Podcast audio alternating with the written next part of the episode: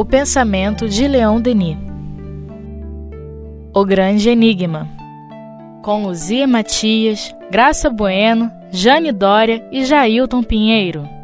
Bom, amigos, estamos dando continuidade então ao estudo do livro O Grande Enigma de Leon Denis, ainda no capítulo 13, que trata da montanha, impressões de viagens de Leon Denis, né? E a gente retoma o nosso estudo no capítulo, ou melhor, no parágrafo que diz o seguinte: A França é admiravelmente dotada no que diz respeito a montanhas. Estas cobrem um terço de sua superfície e, conforme as latitudes, segundo a intensidade da luz que banha seus cumes, elas oferecem aspectos, colorações de uma diversidade maravilhosa. No Nordeste, os Vosges, com suas rochas de arenito vermelho penetrando o solo, os velhos burgos suspensos como ninhos de águia na altura das nuvens e os sombrios pinheirais que atapetam seus flancos. No centro, o grande maciço vulcânico de Alverne, com suas crateras invadidas pelas águas e suas longas chaires, ou correntes de lavas espalhadas na base das montanhas. Ao sul, é a morna e fantástica região de Cosses, suas gargantas estreitas, suas falésias vermelhas, seus precipícios, seus rios subterrâneos. Como moldura para esse quadro vasto, uma série de montes se escalona da Franche-Comté de Albarn, são cadeias, são as cadeias do Jura, Alpes de Savoy, de Dauphiné e da Provence, as costas ensolaradas do Mar Azul, o Sterhel e as Cevennes. Enfim, a alta muralha dos Pirineus, com seus picos dentados, seus circos sublimes, suas românticas solidões. É. Assim, Leon Denis, desde criança, era apaixonado por geografia. Né? O Gaston Luce fala daquela paixão que ele teve por um atlas que tinha umas ilustrações maravilhosas e muitos mapas. A vida inteira ele colecionou mapas, ele adquiria mapas do exército. Ele teve no exército na primeira naquela guerra franco-prussiana, ele teve no exército, né? Então ele guardou aqueles mapas todos. Ele é apaixonado pela geografia.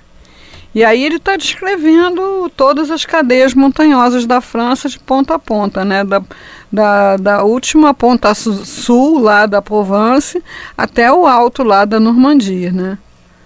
Então, assim, hoje em dia, com a facilidade que a gente tem, né, a gente pode estar tá digitando esses nomes aí no Google, vendo todas essas montanhas e vendo esse mapa, né? Então, é eu vejo assim, né? A, a gente aqui no Brasil, né? O que, que a gente conhece das nossas montanhas, né? Eu estava pensando exatamente isso. Impressionante. Primeiro que eu fiquei parado pensando assim, nossa, o que que eu vou me lembrar das montanhas, né? E também, meu Deus, mas o Brasil é tão grande, né? e se a gente for de, de, de, de sul a norte, leste, oeste. É. Eu, mas eu fiquei envergonhado de de repente não me lembrar tanto de tantas coisas. É. Né? Eu me lembro de muito poucas coisas, né? Mas uh, no Rio Grande do Sul, né, tem o Canyons, né, que as pessoas que visitam dizem que é fantástico. Conhece, Jane? Jane viajou esse Brasil todo aí. Eu, eu soube agora, eu vi agora, isso eu não conheci, porque eu não sabia que no o Rio São Francisco tem um cânion, cânion né? É. Fantástico. Ele Olha corta o Rio São Francisco. Poucas pessoas sabem disso. É, e apare... foi um, um, na televisão que apareceu um documentário. Eu fiquei encantada e já estou com uma vontade de ir lá conhecer. é. Porque do Rio Grande do Sul é muito bonito. É, eu tive num parque nacional que tem lá em Porto Alegre, né? Que você vai lá e vê aquelas cachoeiras, é tudo véu da noiva, né? Então, aquela cachoeira que despenca mesmo lá de uma altura fantástica. E os companheiros do, do Grupo Leopoldo Machado, sempre é. que viajam ao Rio Grande do Sul, vão visitar esse Parque Nacional e ver esses canyons e, e voltam encantados. A, as chapadas, né? Porque na verdade as elas são no são alto, né? lindas. né? Uhum. Elas são no alto, né? É, no, no Nordeste também, né, também tem essa, essa configuração né, de, também daquela parte montanhosa que, que fica debruçada sobre a planície, a Serra do Mar, né? A Serra das Araras, pelo menos a gente Serra, conhece, né? né? Exato. E só fica reclamando do trânsito, né? É. Nossa, cada panorama belíssimo que belíssimo. você vê quando desce a Serra das Araras, né? A Serra dos Órgãos, quando a gente para ali no, num lugar que tem um nome muito adequado, né? Que é o Soberbo, ali na, na antes da entrada de Teresópolis, uhum. realmente é, Aquilo é lindo. É soberbo. É, é, soberbo, é uma é. vista soberba, né? Enfim, é, ou a gente vai à França, ou a gente vê no, no Google, ou a gente vê o que está à nossa volta, mas como a gente vai ver adiante aí na sequência, é, a, a experiência da montanha tem alguns ensinamentos muito particulares para o espírito. Vamos ver então. Todas essas montanhas da França me são familiares eu as tenho percorrido com muita frequência. Posso dizer que isso foi uma das raras felicidades da minha vida, saborear-lhe as inebriantes belezas. A montanha é meu templo. Ali sentimos-nos longe das vulgaridades desse mundo, mais perto do céu, mais perto de Deus. Pois é. É, você tem. Cê... Bonito, né? É, e não é uma questão de altura, não. não. É. é. uma questão de experiência mesmo. É. Né? Você. Os seus problemas ganham uma outra perspectiva. Você olha de outra forma. né? Fantástico essa ideia, né? Né? Então, assim, você está lá em cima, né? Olhando lá do soberbo, vendo as cidades, né? Ao longe ali, você, quer dizer, ali está aquela multidão de, de seres humanos como nós, como nós também vivemos ali, né? É, achando que os nossos problemas são imensos, né? Que as nossas questões são gravíssimas. E? e a montanha te dá uma outra. Uma mudança de perspectiva mesmo. Uma outra dimensão de tudo. É. Uma, mais perto de é. Deus, porque você fica é, mais ligado ao espiritual do que ao material. Você se afasta, né? É. Vai se afastando do material. É. E você Isso é a função do mesmo. templo. É oferecer uhum. para o ser humano essa experiência de espiritualidade. A montanha é. realmente é, é um lugar adequado para funcionar como templo, né? Pro... E ele fazia isso com frequência, porque era acessível em termos de proximidade, né? E era de grátis. Ah. é. Para ele, que era o jovem operário, é. né? devia botar uma baguete lá na mochila. Não, é mesmo para qualquer pessoa, né? você poder admirar a beleza, sentir essa, essa felicidade, né? De estar vendo aquela beleza toda e se sentir mais perto de Deus, sem as, as vulgaridades da, da do dia a hum, dia. Não chega nem o som. Você acha é aquele sei. silêncio, assim. Ah, é um silêncio. Né? Eu já me perdi numa montanha em Minas. vou te contar. Você não vê absolutamente nada, você não ouve nada. É, é. impressionante. Agora, eu, nessa ocasião, tive medo, né? Porque não tinha ainda noção do que eu podia aprender apreciar absorver e ali. absorver. Não, mas estar né? perdido. Né? Mas eu estava é. primeiro perdido, né? É, então uma experiência foi meio complicado. Uhum. É, estar perdido é complexo, né? É. Mas é realmente uma beleza. Porque a nossa habilidade de, de sobrevivência é bem. né?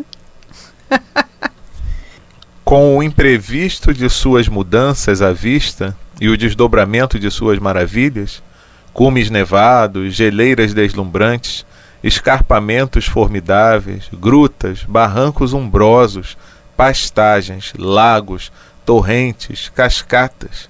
A montanha é uma fonte inesgotável de impressões fortes, de sensações elevadas, de ensinamentos fecundos.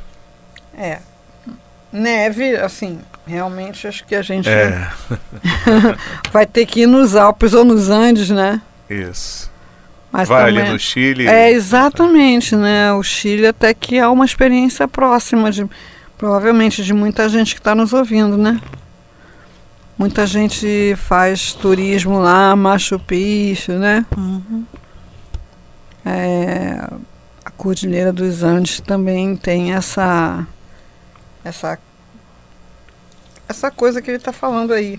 Mas o inesperado é porque você, mesmo indo pela estrada, de repente você numa curva, né, tem uma, uma visão inesperada, né, uma coisa que se revela por causa da altitude que você vai galgando, né?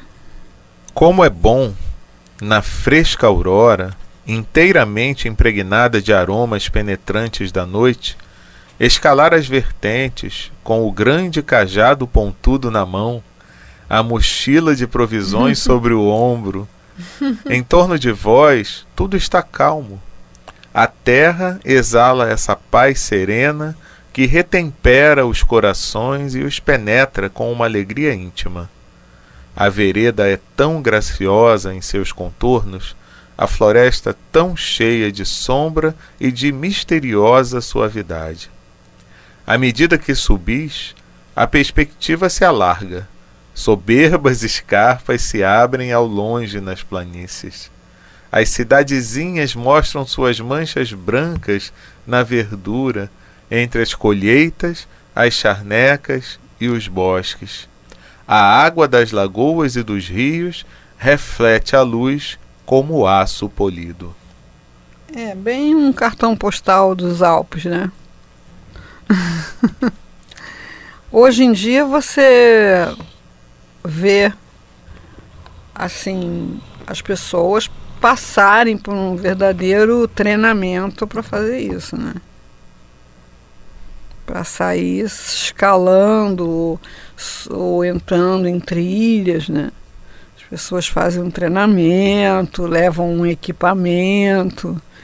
Então, realmente, essa experiência assim, solitária de Leon Denis, de pegar um cajado e uma mochila, Se entregar, né? é muito especial. Mas Ah. também o que ele viveu é muito especial. Né?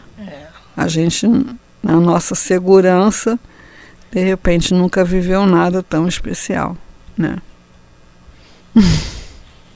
É realmente, lá, eu não ia pensar nada dessas coisas que a gente pensa aqui naquele Não. momento, né? Não tinha medo de Ah, não, bicho. é. Uma vez nós fizemos, promovemos um passeio ao Jardim Botânico e algumas pessoas não quiseram ir porque estavam com medo do mosquito da dengue. né? Então, assim, realmente, dengue não faz graça para ninguém, né? Mas você vai deixar de fazer um passeio Jardim Botânico com medo do, do mosquito da dengue. Então, assim, o medo, ele, ele é, é uma coisa que precisa ser é, vista na sua racionalidade, mas também, se você for pensar em tudo de ruim que pode acontecer, você vai acabar engessado, né, mumificado. Você não vai dar um passo para frente porque pode escorregar e cair. Então, realmente, muita coragem sair assim sozinho, né? Com os mapas, acredito que ele levasse os mapas. O Gaston Luce fala que ele é, andava com os mapas, mas mesmo assim, né, eram, eram mon- são, né, montanhas habitadas por animais selvagens. né? coragem, né? né? Ele, acho que é aqui que ele conta mais né? adiante, né? E caçadores, né? O cara tá caçando lá um, um servo e te acerta um tiro. então ele, ele conta aqui um lance de que ele evitou que o, o bichinho fosse caçado. E é, é, esses lagos que espelham também tem nos Andes, eu já vi também imagens assim, uhum. né? Esse, esse lago onde nasce o rio Amazonas, ele é, é um lugar muito é, envolto em, em, névoa, né? Em pico da neblina, não sei, brumas, não sei. É um, é não tem essa essa coisa de ficar naquela claridade absoluta, né? Mas nos Andes tem, né? A gente vê as imagens, as fotos, né? É aquela montanha para cima, exatamente a mesma montanha para baixo, né? Aquele espelho perfeito. Isso é lindo. Logo, a vegetação se faz mais rara. A senda se torna mais abrupta. Se atravanca de troncos de árvores e de blocos desmoronados. Por toda parte, aparecem as florzinhas das altitudes a arnica de flores amarelas, os rododendros, as saxífragas, as íris azuis e brancas. Aromas balsâmicos flutuam no ar. Por toda parte, águas que jorram das fontes límpidas. Seu murmúrio enche a montanha com uma doce sinfonia. Então, todas essas florzinhas que são é, europeias, né, que muitas vezes a gente não nunca as viu, você bota na, na internet você vai vê-las, né? É interessante que ele fala que a arnica tem flores amarelas. É. Né? Hum, arnica, gente, eu só conheço a tintura. É. a florzinha eu nunca vi. Agora, muito, muito, muito, uma coisa que ele fala aqui as águas límpidas. É impressionante quando você vê é, a, aqueles véus de noiva, como se chama aqui no Brasil. A, a, a água é, é uma coisa assim de você ficar estarrecida, né? límpida, mas é uma coisa assim que você acho que chega até a duvidar, será que isso aí não é tão bonito que é? E eu é. vi isso muito quando eu estive na Chapada, tem muito, né? Às vezes rios que tem também coisas lindas. Coisas lindas Muito mesmo. Clarinho, clarinho. É. Tão claro. A gente esteve lindo. ali na, na, na, no Parque Nacional da Serra dos Órgãos é, há alguns anos, poucos anos, dois ou três anos, a gente foi lá, um grupo, e aquela, aquela corrente ali entre as pedras e você vendo todo o fundo, vendo a areia, tudo. E você vê tudo, você tem uma visão é lindo, do é. fundo é. de uma forma claríssima. Pequenos detalhes chama atenção. E é, o som você ouve longe mesmo, né? É. Tá o som da, da corrente, da torrente, da, da cascata, né? Estendido sobre o musgo, Quantas horas passei a escutar a tagarelice cristalina das fontes entre os rochedos e a voz da torrente que se eleva no grande silêncio. Tudo se idealiza nessas alturas. Os apelos longínquos e os cantos melancólicos dos pastores, os ruídos de sininhos dos rebanhos, o ronco das águas subterrâneas, o lamento do vento nas lárices, tudo se torna melodia. Porém, eis a tempestade. A sua voz poderosa, tudo se cala. Pois é. Quem hoje entre nós consegue ficar horas deitado sobre o musgo, ouvindo o som, né? É, ah, mas eu não vou nos Alpes só para fazer isso. Mas você pode fazer isso em qualquer lugar fechar os olhos e, e ouvir os sons, né? Som dos passarinhos, das árvores próximas. Se dá um vento, você ouve é, o som na, nas folhas, né? o som, da, os próprios sons da cidade. É uma meditação. som dos bambuzais. É, o vento no bambu. bambuzal, ele fica dando aqueles estalos, né? É. Então, assim, é, pela, pela, pela própria coisa que ele está dizendo, né? Ficar estendido horas sobre o musgo, é preciso ter o quê? Concentração, relaxamento. É uma meditação. É. Né? É um estado meditativo. Não é nem o contemplativo, porque você não está olhando nada, né? Você está só estendido, ouvindo, ouvindo, todos os sons e vendo a harmonia de todos esses sons, né? Os cantos melancólicos dos pastores. E de repente, num hotel fazenda. É, você, é. Você, você, não precisa é, é muito longe, não. É. Você subindo aqui para Teresópolis, você subindo para Petrópolis, você subindo para Miguel Pereira. A Floresta da Tijuca. Vai, Floresta da Tijuca, aqui pertinho. Hum. Você vai, se você parar e hum. ficar quietinho ali, você escuta muita coisa. É isso. Aí você tem noção do que a floresta Agora, se eis a, gente... eis a tempestade, todo mundo sai correndo como se fosse de açúcar. Irmão, mas aí já... Sim, mas é tanto medo de chuva que a gente tem, não é? Ah, não trovões, sai porque né? vai chover, não faz porque vai chover. Né? Na casa da minha avó, uma tempestade era um acontecimento. É, né? Cada relâmpago, ai, Santa Bárbara, Santa isso, Santa aquilo, e queima folha, e queima aquilo outro, né? Ai, tampa, é. tampa espelho. Tampa espelho, guarda usa, a faca. Ah, não usa faca, não, era uma coisa impressionante. É. A casa ficava, parecia Olha, uma outra casa. Eu já vi algumas vezes lá onde eu moro, que ainda tem um pouco de, de verde, né? Quando entra a, a, a, chama a frente fria, né? Quando ela entra mesmo e, e sacode todas as árvores ali, é um negócio muito bacana, né? Muito bacana. Mas, mas, mas você só vê gente correndo. Você só vê gente correndo. Tudo para se esconder da chuva, né? É. Do barulho. Pessoal da escova, então. Mas tudo bem. Da escova do cabelo. É. Vai estragar o meu cabelo. Isso. É. Enfim. Ele prossegue aqui. Amo tudo na da montanha. Seus dias ensolarados, cheios de eflúvios e de raios, e suas noites serenas sob os milhões de estrelas que cintilam com maior força e parecem mais próximas de vós. Amo até suas tempestades e os clarões do raio sobre os cimos. Pois é. Realmente o céu na montanha é um negócio de louco, né? Uma vez eu vi um céu porque às vezes a noite está muito escura, né? Mas uma vez eu vi um céu ali na, na Mantiqueira, na Serra da Mantiqueira, em Itamonte.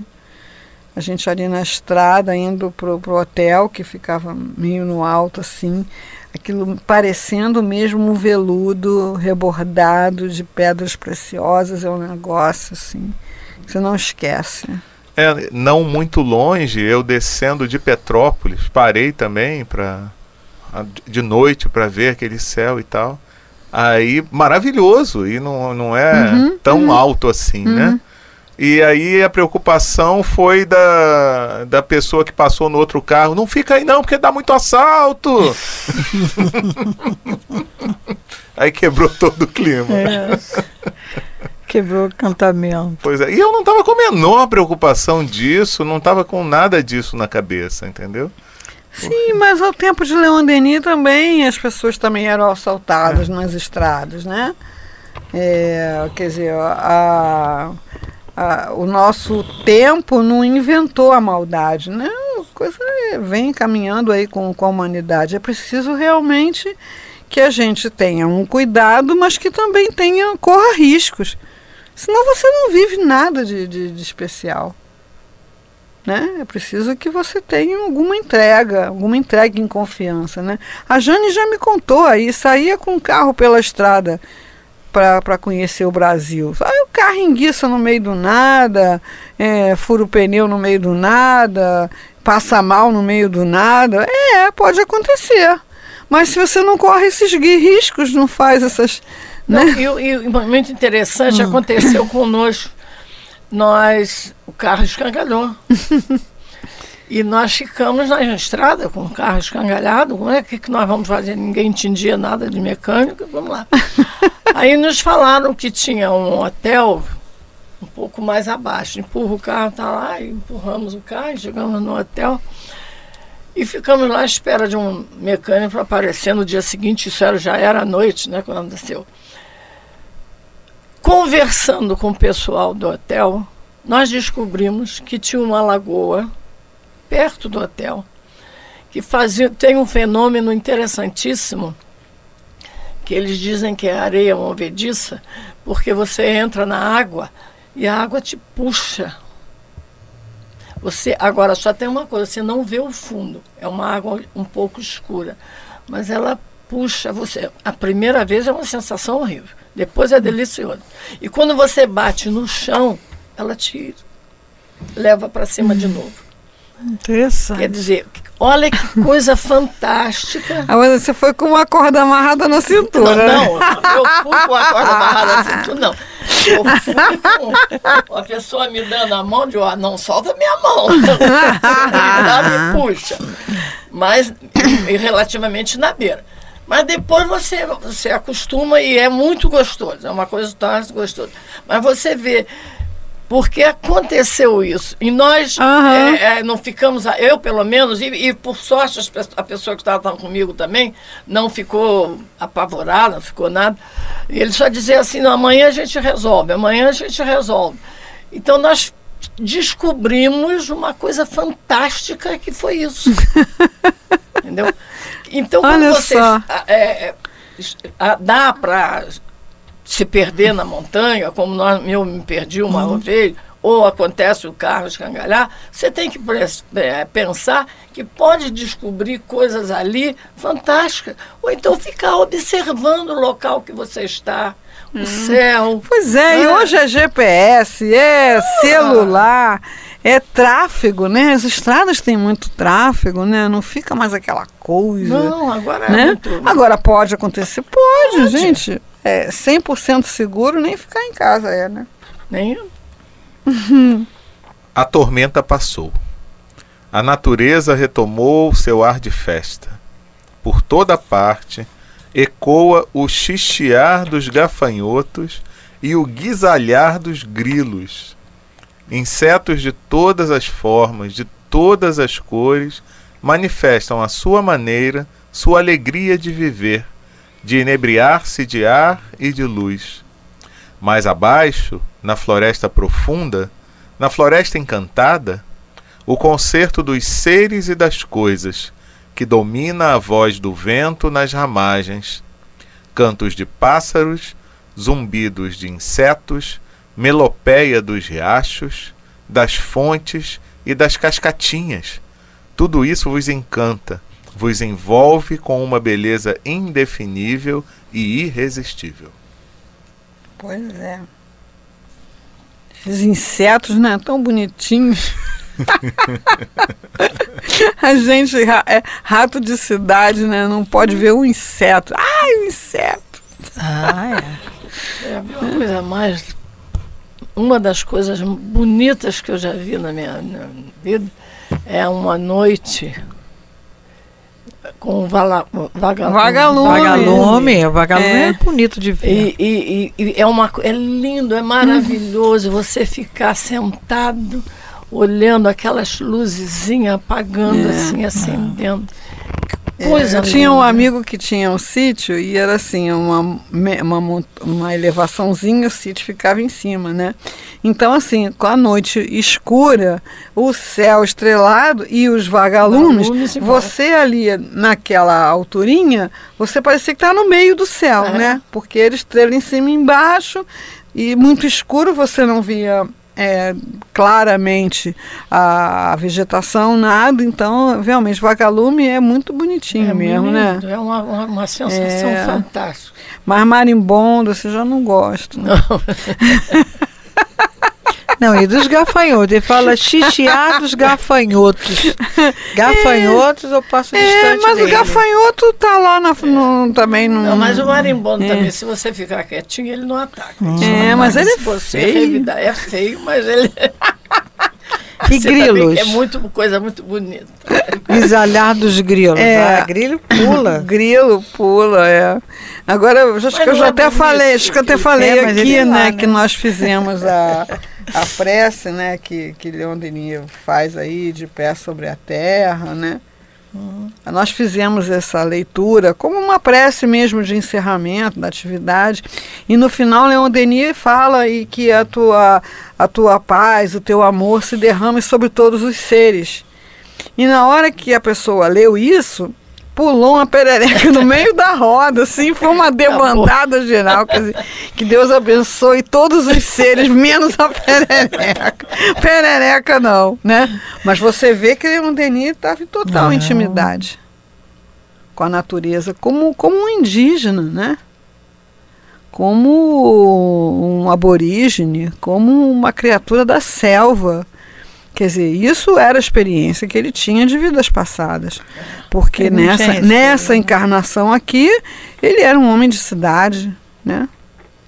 Um francês de uma, de uma grande cidade como Tours, né? Um, um homem, entre aspas, civilizado, né? Mas essa, esse estar tão à vontade na natureza assim, só o indígena, né? Que você às vezes vê aí andando, né? Sem roupa, sem nada, entra no meio da mata, né? E essas preocupações todas que a gente manifestou aqui, não, não experimentava, pensava, não. não tinha preocupação Hum. nenhuma. Você entregue, né? Em confiança. Não é na hora, moço? É, vamos por hoje parar por aqui, né? Semana que vem a gente continua falando da montanha. Essa, essas impressões. Ainda estamos na parte descritiva, né? É, É. Uhum. é Lembra verdade. daquele métodozinho? Que Isso. você primeiro descreve, depois percebe, depois responde? Uhum. Ele vai fazer isso aqui. Então, por enquanto, a gente ainda está Apenas descrição. na parte descritiva, que é aquela, aquele trabalho que faz a gente concentrar a atenção naquela amostra de natureza que a gente está observando. Então tá aí uma dica pro pessoal de Uhum. hoje até a próxima semana Uhum, procurar um local de montanha, isso. procurar observar a natureza que envolve a região da montanha, né? É, observar com cuidado, com atenção, com minúcia, né? com todos os sentidos, visual, audição, tato. Um local aí perto Aroma, de você. você. vê aromas, ele fala nos aromas também, que você Isso. vê. Ele tinha uma experiência sensorial Os sons, ampla. os ampla, sons, né? Os Os aromas, aromas, e as, tudo as visual, imagens, é. né? Ele observou tudo, né? É. Ele observou a- o cheiro da, da, da terra, o cheiro da montanha, das Tudo. árvores, É. das flores. Isso. Ele Aliás. observou o barulho, É. o som de Uhum. tudo. É, Isso. uma- é como você disse, só pode ser de outra reencarnação. Ele É. trouxe. Não, muito à vontade. Em mo- em momento nenhum aqui ele falou nem de medo, nem de Não. incômodo, nem de insegurança, nem de nada, né? Assim, um ser da natureza à vontade no seio da natureza, né? Fantástico. Isso aí. Então vamos fazer essa experiência aí na montanha e semana que vem a gente se encontra mais uma vez. Um abraço a todos.